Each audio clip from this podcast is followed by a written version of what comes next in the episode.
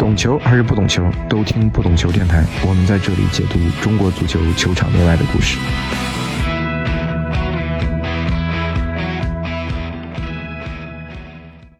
Hello，大家好，我是大萌，欢迎收听这一期的不懂球电台。这一期呢，我们邀请了王小龙和大家聊一聊。我们下面请小龙跟大家打个招呼。呃，大家好，我是王小龙。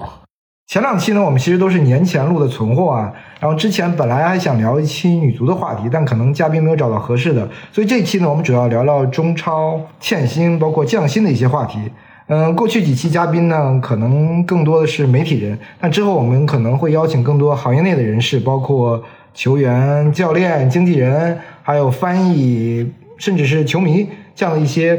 呃人来分享他们的一些观点吧。然后之所以找小龙呢，其实之前还是因为我跟小龙很熟悉嘛，因为我是在跟山东的时候，正好小龙那个时候也在鲁能，嗯嗯，然后小龙，然后之后是转会了国安，对，然后在一年后呢，我也从山东回到了北京去跟国安。然后这次我们录音呢，其实是因为我们两个家离得特别近啊，也是很好的朋友。对对对，我们这个电台有一个就是定番的提问，就固定的一个提问吧，叫你懂球吗？虽然说呃我们之前都是行业内的嘉宾，我们可能会问这个话题，但作为球员，我也还是想问这个话题，你自己觉得自己懂球吗？是这样，就是如果你说在中国来说，因为我经历过这个校园足球，嗯。人大附中嘛那时候，然后也经历过鲁能足校，然后也经历过各级国字号，所以说你说懂球嘛，我觉得就是井底之蛙吧，相当于在这口井里，我觉得相对可能见得多一些，还算懂一些。嗯那可能你说出了这口井，咱跟世界来说，我觉得我应该不算懂球的，我也想去看一看世界各地的这种足球发展，包括足球了解更多。呃，那我们聊聊现在就是这一期的主题吧。嗯、因为我们首先知道这个现在中超面临了很多这种欠薪啊，包括降薪啊一系列的问题，可能现在只有山东和海港这几家一两家两三家俱乐部可能没有欠薪，包括之前武汉的郝俊敏，嗯也出来公开的做这种讨薪也好，甚至是有一些比如重庆啊、河北可能一直也没有发，嗯、或者说河北俱乐部这个赛季能不能存在，也还是一个未知数。从你自己个人，比如跟之前球员的一些了解来说，现在欠薪，你觉得它到底是一个什么程度？就大家对这个欠薪现在是一个普遍是一个什么样的心态？从球员的角度，对，那肯定是现在，因为我了解到的中超、中甲，甚至就是不说中乙了，都几千块钱都发不出来那种，嗯就是欠薪已经非常严重了。就基本上，我觉得半年是一个非常常态吧。你说哪个队？你说，哎，比如陈峰，你半年了，也感觉特别正常的一件事。说我嗯我们都一年了，我们都一年半了，甚至还有的就是可能签了合同到现在可能有三四年了，嗯可能第一年签合同的钱还没结清呢，所以说就是到了这么一个程度。嗯所以说球员对于欠薪已经没有办法吧，因为我们球员之间聊的，以前我现在退役了嘛，以前没有退役的时间也经常大家聚一块儿聊聊天儿、吃吃饭，聊的更多的也是这个欠薪，而且是没有保障的，就是你不知道找谁去说这个事儿。你找到足协吧，其实也没有太大的作用，可能仲裁下来了，但是俱乐部的执行力度啊各方面，你感觉真是球员没有没有保障嘛？聊的是最多的，包括现在发现是，感觉球员踢了球签了合同，好像合同就是一张白纸一样。嗯，那你怎么看球员的这种讨薪的这种行为呢？因为之前青岛包括贵州都是全员的这种出来，嗯，出来讨薪，这是不是也是一个很无奈的一个一个现？在问题是谁来管这个事？只能是足协，对吧？嗯就是给俱乐部来去有一些咱们说仲裁，包括一些惩罚的这种机制什么的。那现在俱乐部老板不怕呀，对于足协的这种公公信力吧，各方面啊就没有放在心上。我认为，尤其是最近这几年，因为老板是这样，老板投了很多的钱。嗯我了解到的是，就是那是金元的足球，每一个老板他也是觉得自己的这种投入，包括球员的这种价值，跟他们付出的是不成正比的。但那个时候，老板他搞足球有搞足球的目的，不单单的是因为我想做好足球，他有很多的目的在里头，所以他硬着头皮也要砸这个钱。但现在他可能很多的目的实现不了了，然后他需要这个，就是不想投钱了，甚至他可能内心里都希望这个队不存在了，这个反而是解脱了。当然不是说所有老板，是有一些老板是这样，所以他对于你足协的这种监管，或者说你足协的这种可能你要怎么怎么样，要不我罚分，或者说我勒令你降级，他已经不在乎了。就这个球队对他来说已经是可有可无了。那你说这个时候他怎么会拿？而且都很多是私企老板，怎么会拿自己的钱付给球员呢？那那个时候其实球员的这种说白了，生计啊或者死活，其实对于老板来说已经不关心，他关心的更多的，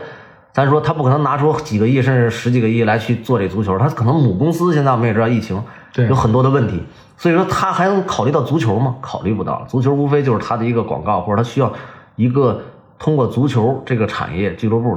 来去达到某种目的。对于球员来说，现在没有办法，就是你说怎么办呢？就只能是踢球。你不踢球的话，你连事儿都没有，因为你足球运动员，你不踢球的话，你能选择的这个从事的工作应该很少。其实你刚刚说这个俱乐部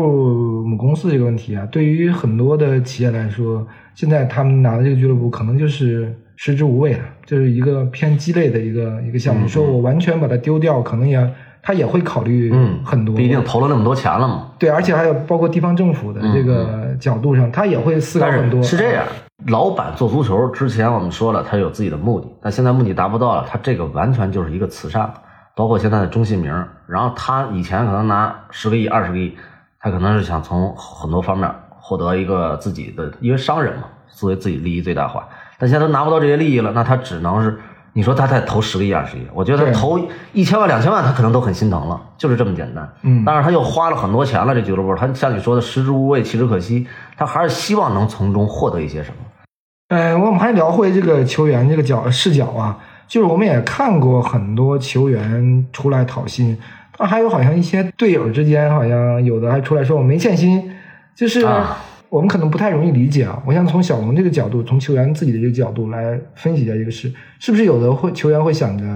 我现在不不愿意公开，嗯，把这个事儿掀出来，然后之后会不会俱乐部的情况其实有改善？每个球队有每个球队的不一样的情况。然后我经历的很多球队呢是这样，你说球队欠不欠薪？肯定是欠薪，对那不可能不欠薪。但为什么有的球员会说不欠薪？因为可能有的球员吧，他会觉得俱乐部在，可能我们这钱也许还能拿回来，或者说拿回来一部分。如果说欠薪，俱乐部勒令，比如说足协处罚或这个队这个取消注册资格了，那可能他们这个钱都没有了。就是你再去找，因为你的主体都没了，你到哪儿去要钱呢？所以这是球员和球员存在这个不一样的这种认知，而且这里还考虑到什么？有的球员可能合同到期了。他不在乎了，就这个东西，我反正也不在这俱乐部了。那你是就把该欠我钱都给还给我不，我不管别人的，那你别人是什么状态跟我没关系。那确实特这样，我觉得特别好理解。嗯但可能还在这俱乐部有很多年合同呢，比如两年、三年或者新签的合同，那他考虑到是更多的是我先把球踢了，对吧？要不然我嗯钱也没有，球也没有了。那最起码我先球踢着，钱还有可能发。所以老板呢，其实也是这么一个状态，就是你们要踢就踢，我有钱就给你们，这是老板一直跟队员说的话。所以老板如果那球员还是抱一存希望，但是你们要不踢，OK，那俱乐部解散吧，没关系。可能对于老板来说，嗨，还是有些遗憾，但是对他可能嗯这也是他能接受的。呃，其实有一些球迷一直觉得我们的球员收入过高啊，感觉现在被欠薪好像都有点活该那种，大家就是看热闹那种那种心态啊。嗯嗯嗯，但我们是不是我反正是希望自己可以换位思考一下嘛？嗯就是说，如果把我们球迷或者把我们大家换位成球员，那一年到头一分钱不发，那自己又会是什么样其？实这个东西我能理解，嗯就是可能咱们说这个，尤其是咱们中国足球，包括这个世界杯啊，各方面其实一直表现不好，所以这个很正常。很多球迷啊，包括这个舆论也会觉得嗯我们这个付出跟回报不成正比，就是你挣这么多钱。然后你踢出这个球，就是真的是恨铁不成钢，这个我特别好理解。但是呢，是这样，你说挣金元足球挣这些钱吧，就是你看到的只是金字塔尖儿的这些所谓的这个金字塔尖儿的人挣到这些钱了，嗯然后但是其实很多你没有看到中甲、中乙啊，包括中超部分球员，其实他是没有挣到钱的。就不是说所有人都像可能媒体报道那样挣了好多好多钱，嗯确实存在，确实存在，这个东西是存在，但是不是所有人。你们也知道，这个所有的行业的顶尖的人挣的最多的，这是这样。但剩下的人，你说他可能现在可能正踢踢球踢踢了很多年，可能十几年、二十年，他现在一套房都买不起，然后现在还着房贷，可能一个月可能也就，咱就说现在这两年可能苦的也就万八千儿，或者说三四万这样。但是他现在要还房贷，所以你说欠薪一年又发不下钱来。对于足球这个行业，他踢这么多年，又得养家，然后又拿不着自己的钱，还有老婆孩子。其实你要这么感同身受的，我们去想一想，你觉得这个球员是不是很多地方就是完全是也是可怜的，也是受害者？但你说球员不努力吗？我觉得很多球员也是很努力的，但是他也拿不到钱，所以我们不能这个以这个好塔尖的挣着钱的人啊，然后然后又国足的或怎么着，他们就该被降薪或怎么着。这个东西我觉得还是要感同身受，就考虑到整个的所有的这个行业，而且关系到我觉得这合同签了，钱就是应该给，对吧？嗯不应该说这个去完全推翻了这个东西。就这个，我觉得是说的还是考虑到这个更多的人。其实我觉得大家有一点可以去想，就是我们普通的这个都市里的白领，嗯，我们去签一份合同，然后公司说把你这个开掉的时候，也会要给你赔偿金的。对对不会说你你公司说我现在没钱了，不给你了，让你拍拍屁股走人了，你怎么可能嘛，对吧？但是我们就算被这样开掉了，我们还可以去劳动仲裁然后基本上劳动仲裁还会向着普通的这个员工。那其实我们对于普通人来说，相比于我们自己境遇，其实基北球员来说，应该是相对来说境遇好，因为我们其实每个人都有每个人的这种生活的困境，嗯嗯就是无论是他挣一年挣十万年薪，嗯挣二十万年薪、五十万年薪、一百万年薪，就是不同年薪的人，嗯他面临的困境可能都是不一样的。其实是又说回来这话题，就是其实不管任何人，可能你签了合同，然后觉得这是一份保障，然后你不管你挣一块钱、十块钱还是一百块钱，你都希望拿到你该拿到的钱。咱们无非说的就是，可能你的这个努力付出不应该拿这么多钱，但可是咱们换换个角度说，就是咱们说，如果是球迷们或者或者谁谁来这么想的话，你签了这个合同，是不是你也希望拿到你应该拿到的钱？嗯不管是挣得多的还是挣得少的，当然挣得多的，可能你一年不发工资，他有这个积蓄，还能维持生活，或者说生活的还很好。但是可能挣得少的，那真的就是非常困难了，可能就是会有离婚的情况，对不对？嗯会有还不起房贷的情况，然后整个家庭的氛围都非常差，而且这个是大多数的。但是你说球员怎么去保障呢？没有保障。刚才我们说这个情况，老板不发钱，但现在这个事儿，咱们说的，就是老板这个公司解散了，就这个俱乐部解散了。我们知道现在很多他解散了以后，其实就是俱乐部所谓的资产，可能一辆大巴或者一个书桌，对吧？或者一个球门，OK 卖了，然后来偿还球员工资是远远不够的。其实就相当于如果这俱乐部解散了，球员是一分钱拿不到。对，其实我还想请小龙跟我们分享一些这个现在球员的一些困境吧。因为我是听说有一些球员，比如说可能之前收入很高嘛，嗯自己花钱买房，然后房贷搞得压力很大，可能一个月要二十万的一对对对个房贷。小龙有没有什么这样的一些故事可以跟我们分享的？是这样，这个东西啊，我觉得还是跟每个球员的理解不一样。你像我，从来不会说去，就算我算赶上金元足球了吧，嗯。然后也挣了一些钱，然后呢，但我是把这些钱很早的就规划起来了，嗯。因为我知道踢球可能就是这个好的话，可能能多踢些年，三十五六岁；不好的话，可能你可能二十五六岁有可能就退役了，因为你这个伤病你控制不了的。但你作为球员，除了会踢球以后，到社会上你说你能干什么？真的是不多，因为你不是说你不能举那一两个或个别的例子，对大部分球员其实都面临很迷茫，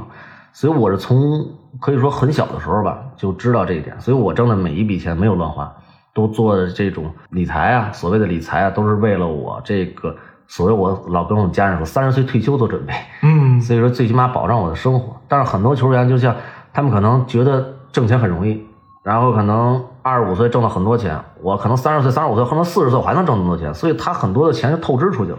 就可能我挣了一百块钱，我已经花了八十了，甚至有的花了二百了。所以现在为什么很多球员就面临这种压力呢？就是因为他可能一个月能挣十万、二十万或者三十万的时候，他就买了很贵几千万的房子，嗯这个时候他就每个月要还可能十万、二十万的这种贷款，但现在突然工资没有保障了，然后他等于就面临着现在这个还不起房贷了，所以这我觉得还是球员对对自己整个行业啊，包括自己风险的这种认知的问题。呃，小龙是不是可以跟我讲讲之前跟我讲过的一个球员的一个境遇啊？就是我们一个北上广深的一个球员，因为有孩子在国际学校啊，嗯还有有这个住在这个别墅里啊，嗯可能不是自己买的，但租的也要花很多钱嘛。嗯然后整个家庭成本是不是非常高？啊，我觉得这个还是比较多的，就是球员，因为你挣的多了以后，他慢慢慢会有一个就是生活算是很奢侈吧，这种情况就是可能雇保姆啊、住别墅啊，或开豪车呀、这个。因为人嘛，我觉得都是有一些虚荣心，或者有一些这个他希望是做人上人，所以说他希望表面在体现在就是这些物质上。我还是说，这作为球员来说，这个东西吧，就是并不是主要的，主要的还是说你怎么把这个你踢球的时候这些钱规划好，然后把自己的家庭规划好，然后就是一定要有这个风险意识。这是就是，但现在咱们很多的球员不具备这个风险意识，造成了现在欠薪以后，很多球员，我就像我说的，他可能挣了很多钱，但是他花了很多钱，所以他面临着现在，如果一旦拿没有足够多的钱去有收入的话，他保障不了他之前的生活，就面临着很多困难了。然后他包括他之后的这种生活，可能也会面临很多困难。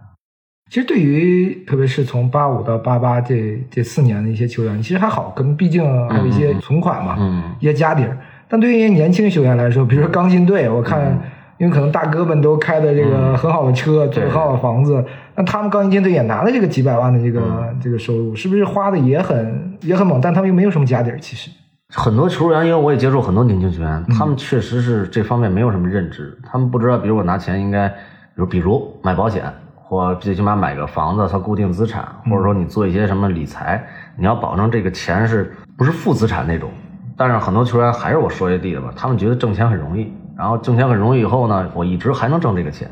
所以花的就比较快，而且花的快，为什么呢？是因为满足他们很多的虚荣心，嗯，就可能买表了，然后虽然看买表反而反而是一种投资，倒不错。或者说，比如我买车了，买车其实最不最那，或者说我大把大把的花掉了，这个是确实，我觉得对于很多球员是个问题。就我听说是不是有球员这个前脚这个去看了一个楼，后脚呃楼没买下来，这个转角又买了个车。对，这种是有这种例子，就是可能拿钱看房去了，楼底下有个卖车的，然后结果呢没买房子，买一辆豪车回来，嗯确实有有这样的球员。因为其实这个我觉得可能也不只是秋阳，还是我们说这个换位思考，就我们普通人，当你月收入两万块钱的时候，嗯。你说我买一个房子，还一个八千块钱房贷，嗯你觉得其实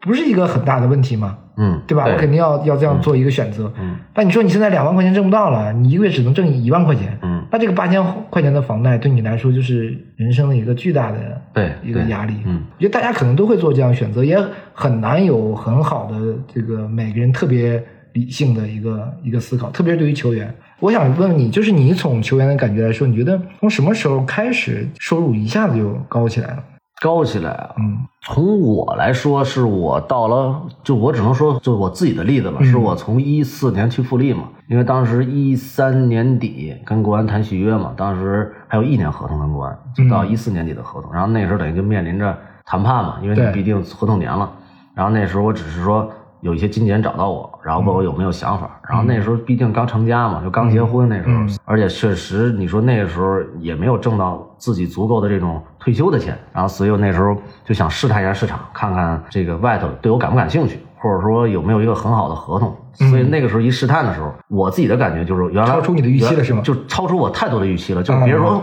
王小龙要走。因为他们的理解，很多这个队的理解就是我是北京人，又在国安是不可能离，而且北国安确实非常好的平台，很稳定然后很稳定，是不可能走的，也不会说考虑。后来一一了解到以后，嗯，那时候我印象中就是真的有很多俱乐部找到我，然后说给我的合同都是远远高于我在北京的续约的合同。然后最后国安给我尽管开出了顶薪吧，当然队里的顶薪，但是跟外面给我的合同还是有很大差距的。所以那个时候我我从一四年真正体会到了。因为我是很少去聊这些东西的，然后才知道、哦，原来外面已经能给出这么多钱了。嗯，所以那个时候一比较以后，我觉得作为球员来说，你是青春饭，还是要尽可能的多挣一些钱。对这是我也不避讳嘛，在这儿就多挣一些钱，也是为了你以后退役做打算，因为你还是要有保障嘛。所以那时候我选择了离开北京嘛。嗯，就是我真正体会到是一四年嘛。那个时候你具体的金额我们现在不方便透露，就是能不能透露，就是比如富力开出大概是有你比你之前在国安的时候多了几倍的一个收入呢？当时是这样，当时国安给我的合同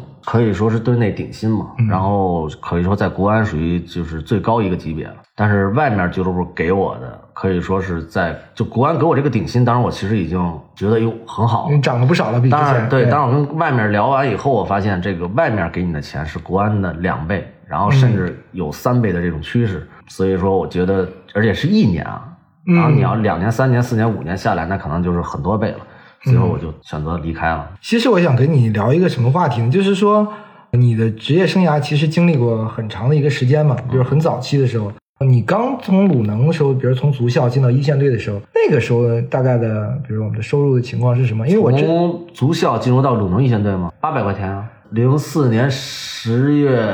八号，我是零二年十月七号去的鲁能足校。嗯零四年十月八号，正好两年嘛，我印象很深。到的鲁能一队，然后当时想哇，上一队了，然后印象特深。那时候跟我爸也是，因为那个时候小嘛，跟我爸我说爸，我说你跟我踢球不容易，我说我给你买辆好车，因为当时刚上一队，因为你刚上一队，我说十月份是赛季还没结束，还没有注册，还没有到谈合同阶段，只是跟一队训练。我说我跟我爸去看车展，爸这奔驰好，哎这宝马好，我就看，嗯，到时候我签完合同我给你买啊。嗯结果一上一队以后，然后一谈合同，没有谈判空间，嗯。就是给你一份合同，就是让你在一队，对你来说已经是一种非常荣幸的这种事业的一个非常好的一开头了。一看合同八百块钱，对，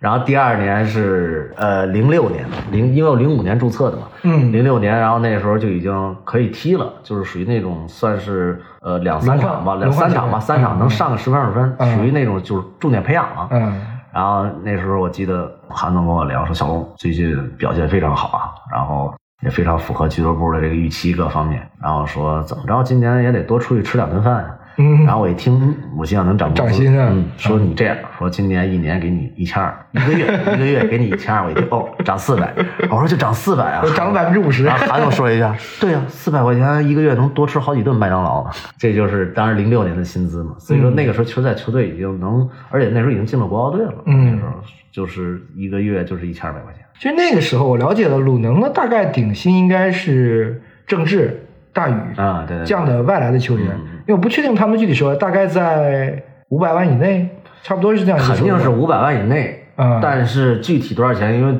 老大哥们的钱我没有，对这是对。后来只是了解，听说可能就是三百五、四百那样，应该就是那样，多肯定不会多过五百。嗯。但他们当时已经是国内那是最顶级的球员了。然后因为我跟队的时候大概零九年开始，然后一零年那个时候鲁能的主力的顶薪吧，差不多也是，就除了舒畅以外，嗯可能其他的人也就在一百多万到两百万这个这个区间范围内。好像是是吧好像是一一百五、一百八。对对，这感觉就是顶好。像是，但具嗯体这个东西我，因为我也不可能去问人家，嗯只是听到的，嗯这个了解到的，应该是这个样，就是反正是两百万以内吧。那那个时候你们的奖金多吗？就是可能赢球奖会会多一些，是吧？奖金对奖金，鲁能当时在全国来说四轮一节嘛我印象中四轮的话，如果你能够踢满主力的话，嗯然后四，因为它是有连胜奖，一场、两场、三场、四场，就是你连着胜利，他会加奖金，可能能拿到三十万这样吧。嗯但当时在国内来说已经是非常非常高了。鲁能一直都是没有恒大之前吧，一直都是可以行业不管工资啊还是奖金应该是最高的。就你自己当然是说一四年嘛，嗯但你说你什么时候听到别人的一个什么什么数字，一下会会有点惊讶呢？就是一一年嘛，一一年那时候不是恒大嘛，一零年，一零年不是恒大当时踢中甲嘛，然后在外边招，那时候也有很多队友聊天说，哎呦，恒大招我，我说哟，我说好啊，我说怎么样那儿？因为当时不了解恒大，你知道吧？然后就说反正一说给开的工资，就当时哇、给了这么多，你就感觉当时就是完全就已经颠覆了这个行业了，就可能你在这儿正常的可能五块算高的，那儿一看给你二十，就那种感觉，就感觉那得去啊。但是那时候最多很多球员为什么顾虑？顾虑在因为因为他刚刚起来嘛，一给这个钱，很多球员考虑到是这太多了，能不能拿到？嗯二呢，就是这个这个，比如恒大进来以后，这个俱乐部是真心搞吗？还是说搞一年这队没了？你懂我说意思吧？是投机的那种。就大家可能更愿意觉得在鲁能这种稳定对一点的对对对，所以那个时候很多人也在犹豫，你知道吗？但后来现在看看，肯定是那个时候是真正，从我这儿来说是一零年意识到哇，但当然你想不到金元足球，你是想到进来一个这个球队是砸钱，可能是砸一年两年就为了踢上中超啊或怎么着，嗯。不会想到这么持续性的这种砸钱。其实他当时有点，我觉得像鲁能刚进来的时候，对当时投入也当时我印象中好像转会费可能一球员可能那时候我去北京的时候，可能才两百多万转会费，嗯。从鲁能去两百八吧还是多少钱？但那个时候你就突然感觉八百、一千、一千五百万转会费，你就感觉哇这么高，那时候可能标王可能才三百万那样，你知道吧？这有一年我记记得王亮是去鲁能是标王嘛，也就对四百万，对，就那样。然后突然感觉哇，就感觉一个转会费八百万，但那个时候你没有想到是这个足球是这么发展的。嗯，其实呢，我想从球员的角度来说，当然，比如说我们很多会觉得，值不值这个钱？你不能说有企业给我开一千万年薪，你说我觉得有点多是吧？我不签了，那大家肯定会签嘛。这是从这个我们每个人设身处地的去想。但是说，如果从一个更理性的角度来说，你觉得一个中超的球员，比如说一个准豪门、一个主力的球员，这个东西应该是这样，值多少钱？你是这样，嗯你如果拿国外的水平，仅说水平来说，嗯你跟国外的球员去比，比如说包括日韩这些都不用跟欧洲，嗯人家比如比你高的水平拿多少钱，然后你拿多少钱，那显然是不值，这个是无可厚非的，嗯你肯定不值这个钱。但是以中国这个市场来说，还是我们说，就是他很多老板他需要成绩，他用成绩来带动他很多的这个想完成的目的，所以这个时候他需要成绩以后，他需要拿好球员。好球员我们也知道，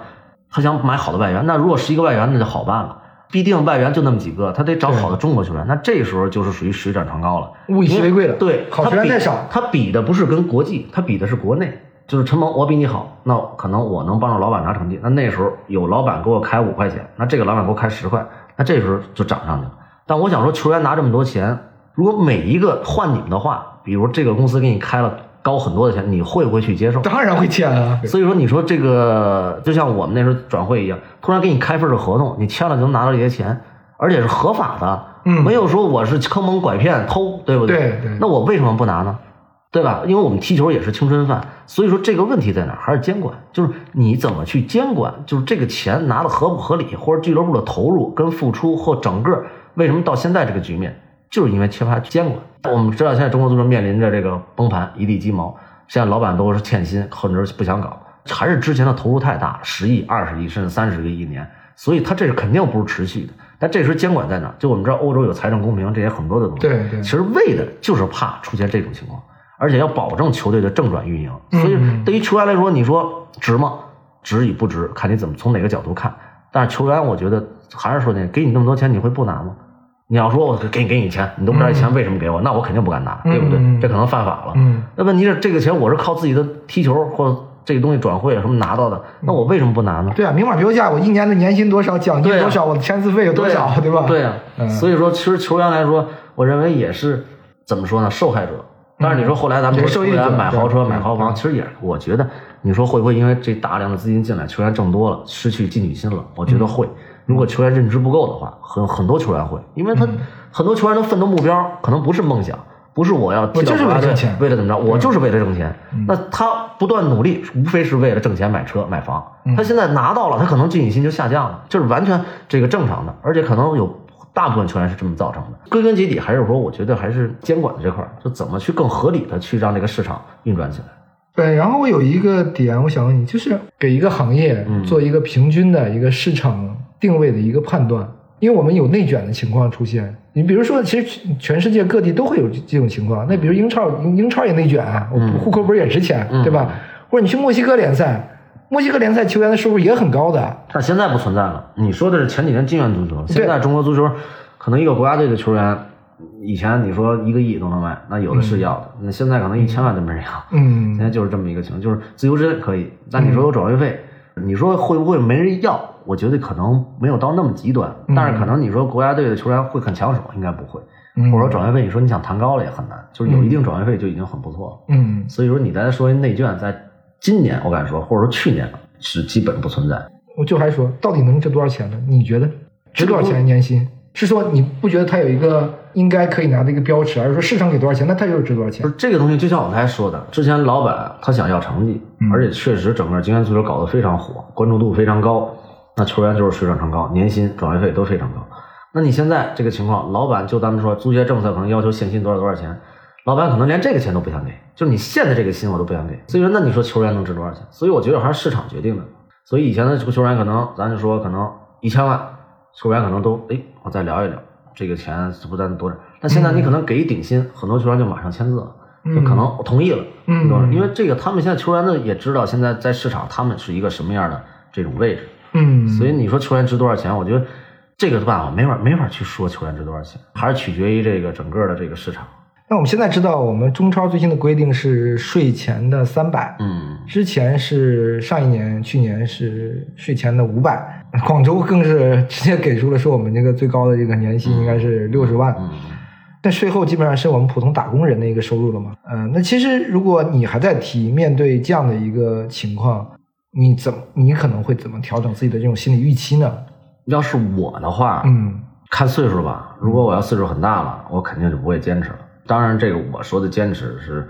如果是我，因为我赶上金元足球了，对比如现在我三十二，因为我觉得再踢下去的必要没有了。为什么没有？为什么大家会说没有必要？不是我热不热爱足球，因为我有很多的伤病，然后包括可能你要孩子上学很多方面你要考虑到，因为我是作为一个家一家之主嘛，考虑、嗯我可能就不踢了，不会为了咱说税前可能六十万吧，我从网上看了，咱只是从网上看出来。嗯那我觉得那不如我在家干点什么事儿，比如当个教练或怎么着，青训教练或怎么着，我觉得嗯哎挺舒服。但是你说对于有的，比如同样我这年龄的，但他之前没挣着钱，或者没有说踢到那个最顶尖，挣到很多钱的话，他们可能还会继续。为什么？因为他踢球，哪怕给他三万五万一个月，那也比他可能退下来要好很多。因为他退下来，你知道足球其实运动员很多就是真的没有太多的选择，退下来以后真的很难去转行转转业，这种特别难，特别难。所以说他们可能会继续踢。然后对于年轻的球员，那就无可厚非，那你必须坚持，就是因为这是你你的工作，你不干这个了，你说你二五六岁你就退役了，那确实你说你踢那么多年非常辛苦，家里啊各方面投入也非常多，付出的也非常多，那只能咬牙坚持，嗯然后尽可能的先把球踢好了，然后尽可能的看看怎么之后的中国足球怎么去发展。呃，现在可能我听说的有一些情况，我也不知道你有没有听说，就是可能是不是八五八八这波嗯最后的一些球员，可能会有不少会在这个这个赛季会逐渐嗯，退出了，因为现在这个收入确实很低了嘛。嗯因为从各个俱乐部的投资人考虑，你说现在很多球队都是其实都是活着，球队活着，或者说就是用年轻球员，年轻球员，因为你给给一部分很少的收入，相对可能他们就嗯很能接受。但是你作为像你说的这些球员，可能都年龄大了，有孩子了，家里都是属于那种分居状态。你说再给现在这些钱吧，他们可能还是有一定积蓄，然后他们自己考虑到自己还坚持下去有没有必要，不如早点退下来做这个能力所能及的事儿，主要也能陪伴家人。然后最重要的一点还是确实也很难有市场。嗯，就是你说可能老因为老板我找到好的球员，我给你少的钱，你肯定不同意。嗯作为老的老的嘛，那我给你这个多了，我又不愿意，因为我没有成绩上的要求。所以其实对于大家咱们说这个年龄段的球员，就是他在市场来说就是需求量不大，就没有太多，除非你特别好的，后来在国家队的，可能还有一些人要。那剩下这种可能就属于也是属于比较鸡肋了，所以就面临着也是退役和被退役都是这种选择。其实从你自个人角度来说，你当时换句话说，其实你可以早两年退役，对吧？但是还是因为就是收入还不错，然后可以有、嗯其实对于我来说，今年我七月份退的嘛，在乙级嘛。去年去年。啊，去年。就纯属是帮这个帮忙嘛，跟那个踢球其实就最后一个情怀。我也其实我很大的心里也是想看一看，天海解散以后嘛，嗯。我最大的感受是想看一看中甲、中乙到底什么样，因为我听到很多我自己亲身感受，再加上天海解散这种形式退役，有点心里不甘。嗯。但与钱已经没有任何关系了，不是说我要踢球继续挣多少钱没有关系，我就想看一看以后呢，也多了解了解，也是给自己的足球生涯画一句号，就算是把最后这点情怀给踢没了，是这样。但是其实你说我去年从成都走了以后嘛，然后也有球队找到我，也是中甲的，嗯大概我也不瞒你说，一个月能给个五六万块钱吧，这样税后。然后后来我考，我就觉得，因为我坚持下去没有必要了。两点，一这个钱呢，对我来说，你说多吗？就是我真觉得不如陪陪家人，陪陪嗯孩子，因为我已经离开北京很久了，然后孩子在北京上学，所以我觉得早晚你得迈入人生的新阶段，嗯这个时候是时候了。还一个就是你真正这个踢一年，因为意义不大了。无非就感受一下足球，踢一个情怀。二就是这个钱有可能你根本拿不到，所以这两点来说，对我来说，我觉得是该退役了。嗯，其实我们现在中超好像也情况比较复杂，有些俱乐部是真给不出钱来，但有些俱乐部呢 其实是可以给，但他不想给。对呀、大部分俱乐部我觉得还是能给出来的。当然，你个别那些俱乐部确实母公司出问题了，嗯但很多俱乐部还是能给出来的。但是给出来吧，这个东西，比如过去我欠一年欠了你五百万，嗯那我想着反正我这个钱我给的有点不太不太高兴，我现在能不能打个折三百万，咱把过去那一年的账结了我。举例子可能不恰当，就跟你在沙漠里有一瓶水，你卖一百块钱，OK，我给你两百，我给你三百，我我喝了解渴。你在平时这儿一瓶水，他当时就值一块钱，那你现在我恨不得这个两块钱吧，我都觉得亏。那你觉得他会投入吗？嗯，就是他有那，换句话说，老板这再怎么着有钱，那也是他自己的钱，私企老板那都是他自己的钱。我为什么要投在这上呢？对吧？咱们说最简单的苏宁什么这些解散了，那就是人觉得那为什么国际米兰不解散？因为它市场不一样，因为这个东西是有价值的，嗯他可能觉得这个东西是没有价值的。那无非就是老板我在一个没有价值的身上，或者说价值很少的身上，我投入比价值多了很多的钱，那我觉得老板都是不愿意的。这个我觉得特别正常。那之前愿意投，是因为他觉得有价值。商人嘛，他又没有说嘛，你说我是为社会什么做贡献，就咱说的，你现在要想投足球，必须是贡献，就嗯是慈善、公益。那你说人商人个私企老板现在面对疫情，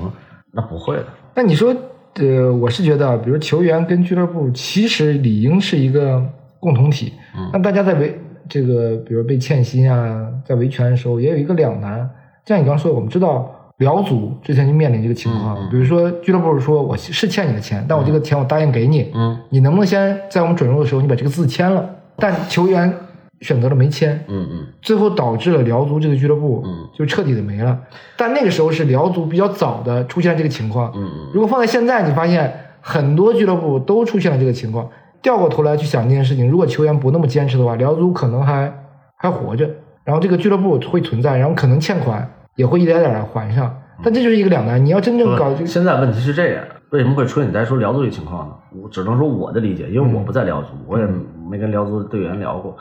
就是当时出现这个情况，他绝对不是第一个，也不是最后一个，因为你要看整个足球这种发展轨迹，就是其实就是能看到有今天的，就是包括金元足球开始的时候，你也能开始了，不能说刚开始，就是开始到一定阶段的时候，每年投二三十个亿，你也能看到会有这个阶段，不知道只是说来的很快，大家没有想到这么快，因为你不可能老板年年拿那么多钱去投一个完全没有盈利的东西，所以说。对于辽足来说，他们肯定是一年两年一直在这个状态下，他们看不到希望。因为现在也有俱乐部是什么，就比如啊，前两年为什么我们能签这个字签薪？因为我们觉得这个钱能给我们，对而且之前确实也是给了，因为辽足其实一直是这样，就是可能我这跟你说了，明年给你们先把字签上，但明年确实补给你们了。但是这两年我们可以看，就是你答应了以后，包括我也不点名，不止一家俱乐部，很多俱乐部说，呃，我答应你了，今年答应你，明年没给，明年答应你了，后年也没给，所以你造成球员这种心理上已经不信任了。嗯所以这个时候球员觉得我再相信你，那我还是免费，或者说义务就就是拿不到钱的情况下踢一年。那家里也面临像你说还房贷，乱七八糟需要开支，现在没有钱，用的可能都是以前积蓄，所以把球员也逼到这份儿了。就是我现在宁可拿钱，我不踢了，你也得把这钱给我，我不能这个再这么下去了。所以这就是造成你说的辽足这个情况，大家最后都不签字了。但都就黄了。那还有一种情况，就像苏宁，直接这个俱乐部没了，你说你去哪儿去哪儿告呢？对去哪儿告也不好使了。不是没有用，因为你告了，他这个俱乐部主体没了以后他俱乐部跟母公司是不不存在这种联系的。对，是有限责任。对所以解散了以后，就俱乐部的财产 OK 补偿你们。那咱就说，就一辆大巴卖完了以后，然后球员可能欠了好几千万，那一辆大巴 OK 卖了几万块钱，十几万，嗯还给你们吧。嗯，就是这样。现在很多俱乐部都是这样吗？所以说，那你说对于球员来说呢？所以考虑的就是我要不踢，反正一年没发钱了，反正球队还在，我有可能拿着。我要不踢了，那钱肯定拿不着了。所以就像你刚才说的这个问题，有的球员说欠薪，有的球员说不欠薪，因为这个东西都能理解。但我觉得苏宁的之前那波球员挺苦啊，什么黄子昌啊、田一农、杨博宇，他们都是在苏宁被欠了一年以后，然后去了武汉，然后苏宁那个钱就完全要不回来了。嗯那又去了武汉，武汉又给他们欠了一年，就基本上他们两年都没有拿到自己的收入。现在对于整个中国足球来说，咱们最重要的就是咱们把联赛健康的再给发展起来，让球员得到保障，然后这样一点一点的恢复这个。我们也知道之前这疫情嘛，这没办法，慢慢回到主客场，把球迷啊关注度拉回来，真的还有一段路要走。所以说，确实现在对于中国足球来说，在一个比较的低谷吧。你之前在很多俱乐部啊，他们都是比如发钱的速度大概是什么样的？比如说我知道，呃，鲁能是四轮一结，然后不知道他整体的这个，因为从来没问没问过你嘛，不是他发的钱，比如说是怎么一个最最后的一个结算的方法。嗯但国安我知道，他比如说可能是只拖不欠，嗯，比如这个赛季我先给你们年薪先发了对，奖金可能到第二年，再发第。二年就基本上是奖金不发，然后第二年基本上就一起发那种，工资是每个月到账，因为你要生活嘛，对对你要生计，他工资还是每个月到账。鲁能的时候呢？鲁能的时候就是很正常，工资按时到账，奖金按时到账，就是四轮一结嘛。四轮完了以后，我在的时候啊，嗯就四轮完了以后，啪就结账了，嗯就是可能就钱就打到你工资卡上了，福利也是。哎，我听说权健发钱发特别快，是吗？我当时听说。不是权健发钱发的快，就是都是这样，就是每个就那个时候金元足球的时候，嗯包括金元足球之前，就可能我在的是，其实金元足球之前也存在欠薪，嗯但只不过我在的是鲁能、国安这种比较稳定的稳定的国企，嗯嗯然后是不存在这个。所以其实你说具体欠薪这个事儿，我是真正没有没有太有深体会的。就比如在天海最后几个月欠了，就最后因为我们是五月份解散的嘛，嗯，然后之前几个月都没发，但是最后解散的时候，别人给你们钱了，对吧？对，也嗯是补了一部分，但是确实还有一部分没给我们，嗯就说到时候有的话会给你们，最后也没给，嗯就是这是我真正存在的一次欠薪，剩下的时候其实不存在这种欠薪情况。但其实我想说的就是，也之前金元足球之前也存在欠薪，但是呢都能给，为什么？因为那时候的呃 钱也不多，对，说白了因为，那时候咱们投入没有那么大，对可能拿拿点或者哪儿拨点款或者哪儿给点钱，他就能补上这个空。但现在这个剧，就每个球员他欠的钱加在一块儿，这个钱是很难去补的，就是嗯他开销太大了。其实这也是我们中超，包括之前苏宁为什么退出的原因，就是你你的开销太大了，很难有企业能敢接你啊。我接过来一年，你的这个投入我完全对对对，完全 cover 不住。对，因为我们现在不只是这个降薪的问题了嘛，就完全是就是我们之前其实前面也聊了，就是说思维合同。嗯比如我我去年假如说我签了一个顶薪五百万的嗯合同，你现在告诉我今年又要三百万，说之前的不算了，对吧？是这个，我觉得可能是是不是球员来说是很难去去接受的一个状态。是这样，他不接受怎么办呢？嗯你说，比如老板啊，我是老板陈萌，我过来找你谈，你现在比如一年，比如五百万，嗯你这样吧，两百吧或三百，然后呢，你可能还有三年合同呢，然后你面临的就是我要不接受踢球，嗯要不不接受，那你 OK 没问题，陈萌，明天你回家吧，那个你在家里等通知吧，您就直接就想下去了。那你 OK 每个月发我工资啊，对吧？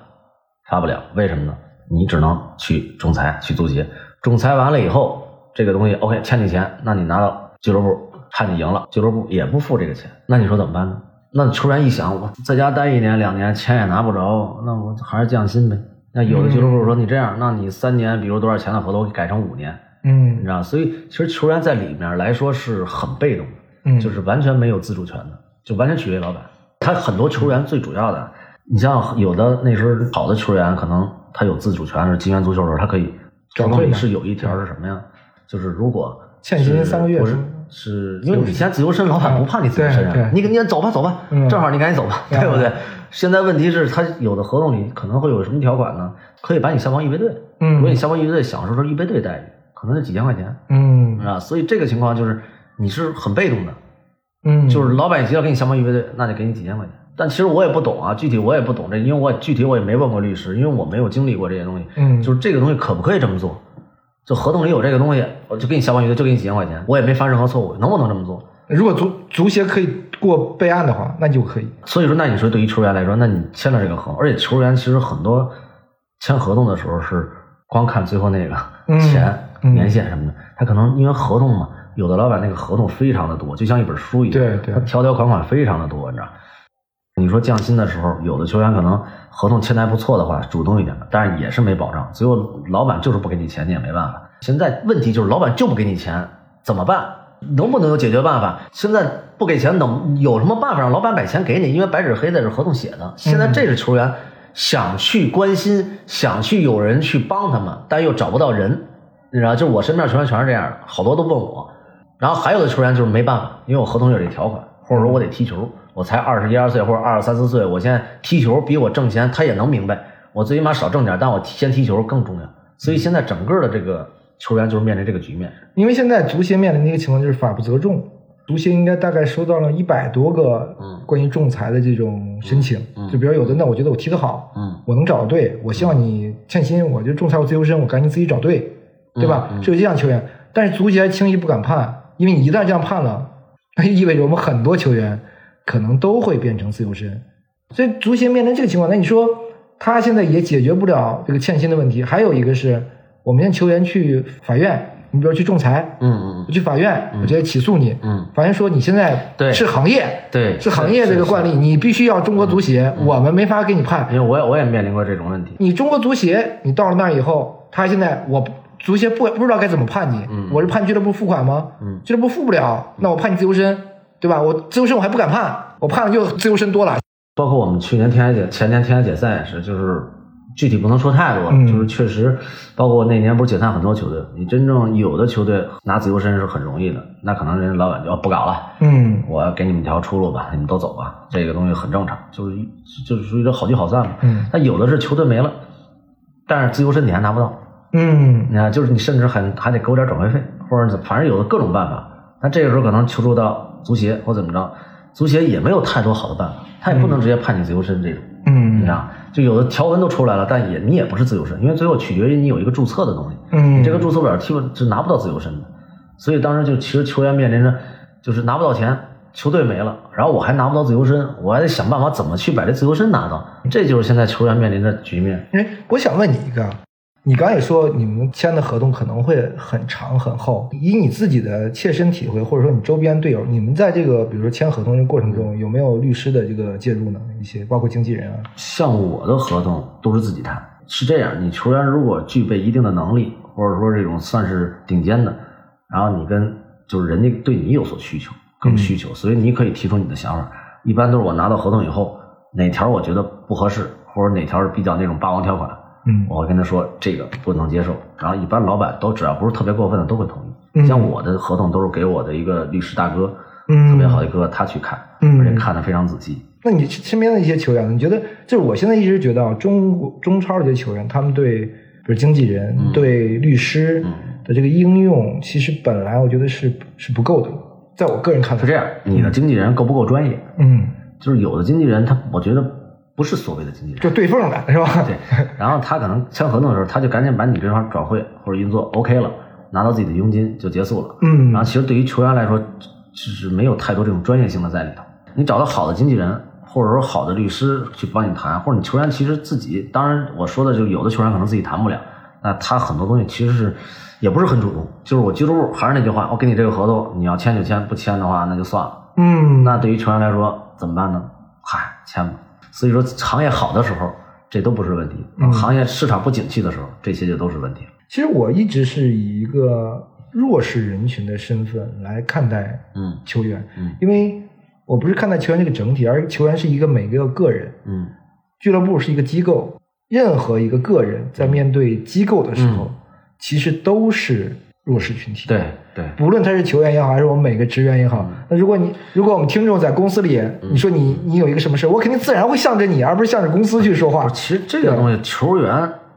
就我经历的这职业联赛啊，一直大部分时间是弱势的。嗯只是你踢的最好的时候，就举我踢的最好的时候、最巅峰的时候，就是国家队的球员。然后那个时候，你的转会那么一两次是存在主动权，而且赶上金元足球是人家各个俱乐部对你，就好像不是这个你这队 OK，你我谈不好可以去那个队，嗯有的是要我的地儿，而且大家都是真心的想要我。那个时候你是有自主权的，而且那时候咱就说有那些自由身了，嗯什么那些确实相对来说跟国际很接轨了。但再早之前，就是其实你球员可能都没有合同在工作，而且你也没有自由身一说。那时候我们也知道，可能你得什么三十六个月什么的才能去到另外一个俱乐部。那你三十六个月不踢球，那不就废了吗？对对，就那个时候，你是球员，很多俱乐部啊是没有合同的，然后包括你的工资、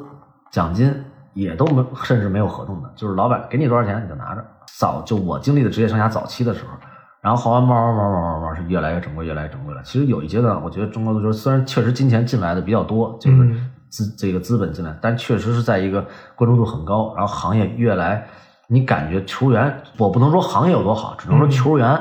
越来越有自主权，就感觉球员有点翻身做主人的感觉。但我只是说从合同这块儿，嗯并不是说大家别理解错了，好像我们有钱了，我怎么着，球员挣多了什么的，嗯只是说从合同这个谈判上，因为你合同是对等平等的嘛，对去签约嘛。但那个时候你才真正感觉到球员是平等的。但是有一个话题，其实可能老生常谈了，就是球员的利益到底应该由谁来保障？但是我们说，比如欧洲可能有球员工会，或者美国啊，对吧？它都有球员工会，比如 NBA 劳资协议，对吧？你现在经济不好，那我们重新谈一个劳资协议，嗯能不能接受？那我们降薪，集体降薪。但有一个球员工会在保护着我们这一波球员。但是我们在中国足球这个环境，我们很难奢望会产生一个球员工会，因为我们其他的行业，我们的工会可能都是摆设，对吧？嗯我们怎么可能在奢望这个行业里面，嗯我们有几个球员带头来做一个球员工会，可以保护大家这个利益？我觉得这是很难的。但在这种很难的情况下，那抛去球员工会这个可能的非常好的一个解决方案，怎么解决这个问题呢？好像球员一直被认为是一个对资方来说，嗨，这个东西、啊，宰割的一个其实我还真就这个这个这个，现在我挺关注这股改的，嗯啊，因为我了解到，就咱们的近邻嘛，比如韩国、日本，它很多这种东西，因为我不知道这个可行性啊，我只了解就就是可能它一个俱乐部的组成，股东组成是嗯多家股东。就是可能有政府背景的，或者有私企背景的，反正各方面背景，是不是还有社会背景的、嗯这种？这方面，我觉得一旦一个股东可能就在我们说的母公司可能有一些运转的问题，但有其他的股东承担起来，所以你就可以感着看到它的整个这个保障系统是非常强大的。我的理解就是，咱们的现在股改是不是也是就是增加一些，比如咱们之前说的什么，我不知道是国企啊还是什么进来，基本上国资，对进来，其实我觉得无非就是保障这个球队，就是可能咱们说必须带有公益性的嘛这种，然后有社就叫什么回馈社会性，还叫什么这种慈善这种东西，就有社会责任感的企业进来，可能他是就是为了这看到以前的这种，就包括现在这种情况多一些保障。但我的理解是这样，也是在想怎么让现在这个球队，因为私企老板嘛，说不玩就不玩了。我们可以看到对一零年，在现在二零二一年。十十一年、十二年的时间，可以你我关注过从第一名到十六名的球队，真的是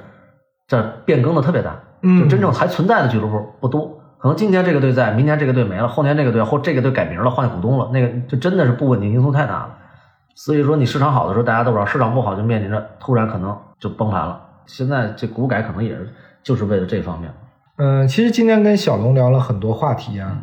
我觉得总体上其实球员还是那句话，球员是弱势群体，在现在这个背景情况下，我们球员也可能肯定希望有更多的球可以踢，嗯对吧？然后需要一个更稳定的收入，就是我签了，别管我签了多少，我就签了一百万，嗯你能把这一百万给到我，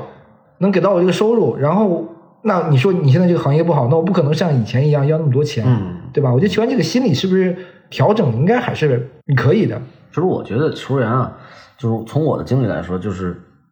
你说我们从小想着踢球能挣钱，肯定想过，嗯但是作为我来说，我肯定是为了梦想踢球。嗯我如果不不是为了梦想踢，我也不可能坚持到这么就是我们经历的时候，那一个月就八百嘛那种，而且他收入很少的。然后所以说，就是球员要通过自己的努力来获得自己需要的，比如房子、车子，或者说你以后美好的生活，改善自己的家庭生活，你还是要通过努力，而且这个东西是要有一个过程的。就还是我说的这个东西，就是球员怎么专注于足球，就是你这个钱这东西，你像我那人在比如山东，包括在北京什么的，就其实挣的也不多，嗯但是你不会担心，哟，我今天没发工资，明天没发奖金，然后就会分散你很多的这种专注力，你可能想的更多的就是你会把一些精力投入在这方面，我的努力付出没有得到回报。咱们所说回报就是你钱的这方面，你正常，换句话说，陈鹏，你干什么事不是也得是给你发工资吗？嗯对吧？你也得，这是最基本的东西，啊，你得生计。所以这方面我觉得是要改，就是像你说的，哪怕少点儿，或者咱就是说这些东西，就是你一定要运转正常，就我能专心的，不用担心我的这个收入，我签了合同是有保障的，而且剩下的就是我怎么去努力提高自己的业务，提高自己的能力，来不断的获得一份更好的合同，专注于足球。我觉得这点现在来来说是非常重要。那现在我们球员很多，就是咱不说以前的经验足球，就是现在哪怕咱就说乙级队的，可能三五千的，可能一签都签半年，或者到年底都没发钱。嗯咱就说这个钱多吗？可能咱就说一年拿不了多少钱就可以搞这个。但很多现在的这老板，他玩足球都是为了投机，不是为了投资，或者真正去想做这个事。包括中甲也是，可能一两万的球员也得不到保证，这就不是金元足球的问题了。嗯，还有一个，我觉得大家我觉得球员来说，也应该看清一个时代性吧，就是这个金元的时代结束了，嗯嗯嗯已经过去了。其实每个行业可能都会存在这样的情况，包括我们足球的媒体也是。嗯足球媒体可能在两千年左右，那就是一个黄金的时代。嗯那个年代记者可能能挣到月薪两万啊，还有签字费啊，嗯他们签字费可能跟球员的差不多的这个收入了。这就是记者的收入很高，但是那个时代，那我入行的时候可能零九年、一零年，那那个时候收入就很就很低了，可能只有几千块钱、一万块钱。然后你再到现在，可能记者行业都足球记者已经越来越少了，对吧？这是一个时代，大家可能会慢慢的会认清这个。我觉得球员也是，其实调整这种自己的心理其实是更重要的，理清这个现在这个现状，嗯，能不能这个一步步的慢慢等他再起来，能一个稳定的收入，慢慢的可能有些球员会踢得好了，又会去出国留留洋吧，这这个对于球员来说，我觉得确实就是你人生的每个阶段不一样，就是你必须经历好的时候，也要经历不好的时候。嗯其实我们抛开这个足球这个本身的东西，就是作为这个人生来说，我觉得整个的人生也是这么来经历的，还是做好自己吧。因为你对于球员来说，还是我说的话，没有选择，不是说我哦我足球不行，我篮球我可以打篮球。你你要没有或者不行还有一个你你要如果特别特别优秀行，我这儿中超不想踢了，我直接出国找一个欧洲俱乐部，我能踢上，对吧？啊对那收入不错，他也也不是，对吧？啊所以说这个东西其实对于很多球员来说，他真的是他的这个这叫什么呀？真正这个本事，或者说他谋生的这个本事就只有踢足球。嗯所以说还是就是调整自己心态，怎么让自己找到存在感、幸福感。嗯那真的可能我这话说他站着说话不腰疼，嗯你都退役了，嗯那这个真的是没办法。我相信努力下，足球这个行业它非常好。可能现在中国足球咱们说现在踢的不好，嗯但是足球这个行业它是没有问题的，所以我相信一定会好。嗯所以真的是，因为我跟很多年轻球员聊天也是，就只能是坚持，就抛开一切因素，就真的是坚持努力，然后看看能不能等春天过来。嗯，插一个话题啊，就是你觉得之前我们的欠薪，就整个中超这个环境，对国家队在之前的比赛里是不是有影响？我个人是感觉，嗯嗯嗯。是有不少影响的。就是他们整个球队现在这种每一个球员这种心态，我觉得是是是你说肯定是有影响，为什么？嗯不是说大赛前这种影响，就是他一个赛季很多的球员，国家队的球员都坚定欠薪，嗯所以他一个赛季他保持这种专注在足球场上嗯是很难的，训练比赛，嗯，所以他这种一年甚至是可能有的都两年了，他这个情况他的这个整个的这个状态肯定是不对，所以说你说一个人两个人，甚至可能国家队一半的球员。就可能咱说，可能就个别的两三个俱乐部不会谈到这个问题，剩下球员都会谈到欠薪。那你说在这么一个氛围当中，你说都是有孩子有家很多的人，你说他怎么可能在这咱就说不是一天两天，是这一年当中，甚至时间更长当中去专注于足球？那你说对他竞技状态有没有影响？那是一定的。嗯，其实今天跟小龙聊了很多啊，我觉得总结来来看，我主要想跟小龙聊的是什么呢？就是我们可以更多的去换位思考，去理解球员。当然，他们过去挣过很多钱，可能是他们不应该挣到的，但受嗯但得益于这个时代，他们挣到了，那也无可厚非。就像我们每个人一样，我们程序员也可能会挣到他本来不应该挣到的钱，因为我们程序员少，比如说企业的需求更多，他也会溢价很多嘛，或者现在的智能驾驶，一些算法的工程师，他就这样，就是球员遇到了好的时代，可能每个人也会遇到自己的嗯好的时代，我们会想着更多的是从一个个体、一个球员的视角去如何看待这件事情。尤其是赶上这些年的球员，包括我也一样，就是确实比较幸运，所以说就是怀着感恩的心嘛。像我就是退役了，迈上人生新阶段，但是一定不管你挣了多少钱，或者你在什么位置上，你要对自己的这种认知一定要有。就是我看有时候现在抖音老在说一句话，我有时候看抖音，就是你靠运气挣的钱，不要靠实力输回去。我觉得说的特别对，就是真的中国球员，包括我一样，挣的可能挣了一些钱，但真正你说是靠自己本事吗？是，但是是能不能挣这么多钱是运气，不是实力，这是毫无疑问的。所以说，真的要怀着这种感恩心嘛。好，我们这一期感谢小龙和大家从球员的视角跟我们分享了很多的观点啊，我们下期节目见。好，大家再见。一直以来，很感谢大家的收听，因为有大家的陪伴，才让不懂球电台不断成长。欢迎大家订阅我的节目，我们的电台也在喜马拉雅、小宇宙 APP、网易云音乐、QQ 音乐和苹果播客同步上线。大家还可以添加不懂球电台的小助手微信，加入不懂球电台听众群。